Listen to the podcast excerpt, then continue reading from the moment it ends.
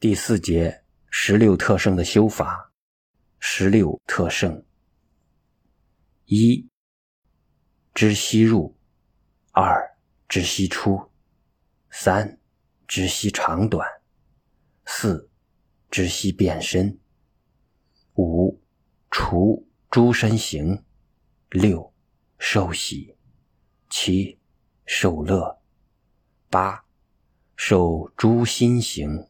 九，心作喜；十，心作摄；十一，心作解脱；十二，观无常；十三，观出散；十四，观离欲；十五，观灭尽；十六，观气舍。一，知息入；二。知吸出，呼吸进来知道，出去知道。佛学经常讲六根门头，六根就是眼、耳、鼻、舌、身、意，大多在头部。呼吸进来，你注意，知吸入，头部这里的呼吸打通了，你试试看，不要什么都向肚子里咽啊。保留在丹田啊，沉下身体啊，笨蛋！你知吸入，呼吸从鼻子里进来，你知道吗？出去也知道吗？其他都不要管。气进来一定沉下去的，不必管下面。如果一边修阿那波那，气进来，还要管肚脐、管身体，你不是白修吗？一万年也修不好。气进来，你直吸入，喉咙以下都不要管了。到达了知吸长，知吸短，气一充满，你整个身体也端正了，不呼不吸，止息也来了，就那么简单。半天一天就可以做到了，念头自然清净专一。身心立刻转变，头也不会昏沉了，很容易定住。三，知息长短，随时随地对自己呼吸的一进一出小的长短。这一句话就是问题了。什么叫呼吸长，呼吸短呢？你说有人那么高，我那么矮，还有我这里的两个儿子矮矮的。跟这个高的人比，差一半。那么高个子的呼吸进来特别长吗？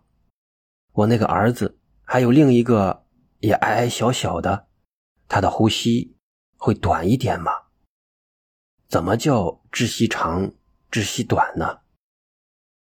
所以要观察你自己。有时候身体不好，呼吸进来出去。你觉得直到喉咙、胸部这里，肠胃都达不到。像那位同学，他那个女儿，假使打坐呼吸会达到丹田、小肚子，甚至这里有一两个同学可以达到脚底心，呼吸的感觉、窒息长短。你静下来当场检验，对风寒燥热的感受，就知道自己。健康不健康了？知息长短主要在一个知上，不在息上。你要搞清楚主体在知，知性。这个知性在身体的每一个细胞，内外都普遍的，不一定在脑子里，而是无所不在的。先讲到这里，你们大家自己去体会，不要故意。去练习呼吸，佛经告诉你：知吸入，知吸出，知吸长短。这里是把那些佛经归纳，知吸长短，配合上你的羞耻。对于饮食男女，要搞清楚，严持戒律。四知悉变身，密宗的三脉七轮。中国医学的十二经脉，都是直接从身体的内部感觉知道的。变身就是吸到哪里都很清楚。这个时候不要被一般的佛学骗住了，把这个知道当成妄想，那你就完了。要四大皆空嘛，换句话说，你这个时候是明知，不是故犯，随时要明白知道。你们能这样修持下去，只要第一步、第二步、第三步做到，你们身体精神永远保持健康长寿，头脑是清楚的，事业就顺利了。知悉入，知悉出，知悉长短，你把这三个先测验好，你的知性是没有妄想哦。如果达到第四知息变身时，有了妄想，用六祖的师兄神秀的偈子：“身是菩提树，心如明镜台。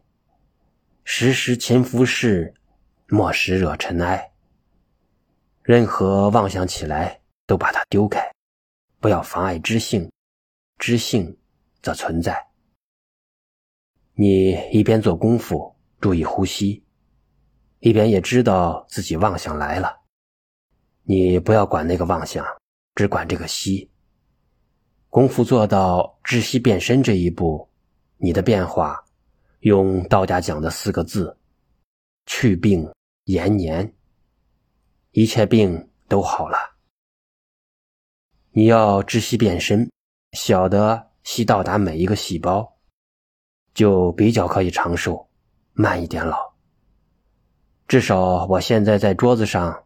也打坐给你们看，我没有认真做，我还可以动作很快做给你们看。为什么我这个年龄还这么轻便呢？知悉变身，不像你们，看起来比我还老。到知悉变身这个境界，就是道家的三花聚顶，五气朝元了。五是除。诸身形，身上气充满，身体都变化了，变空灵了，整个身体柔软了，内部五脏六腑通通变了。拿现在西医讲的话，中枢神经的系统变了，连带前面道家叫任脉的自律神经系统都变了。比如自己小的肝不好，那个时候。肝也好了，胃不好的胃也好了，或者女性乳房像有乳瘤一样，慢慢就化了，自己小的化了，乃至于说五六十岁的女人更年期过了，忽然胸部又膨胀起来，同少女一样充满了。我们座中有人呐，都到了，每个细胞都转变了。他不告诉大家，自己知道而已。到达除诸身形这个时候，修密宗的三脉七轮的气脉打通了，生活习惯已经变了，就是你们听惯了的一句话：“精满不思淫”，男女的淫欲观念没有了，没有压力了，不喜欢了，当然勉强可以。这时的男女有性关系时，等于《楞严经》上讲的“于横陈时味同嚼蜡”。佛把“做爱”两个字非常文学的形容为“横陈”，做爱像两个人运动、做瑜伽一样，没有性欲的观念了，味同嚼蜡，没什么味道了。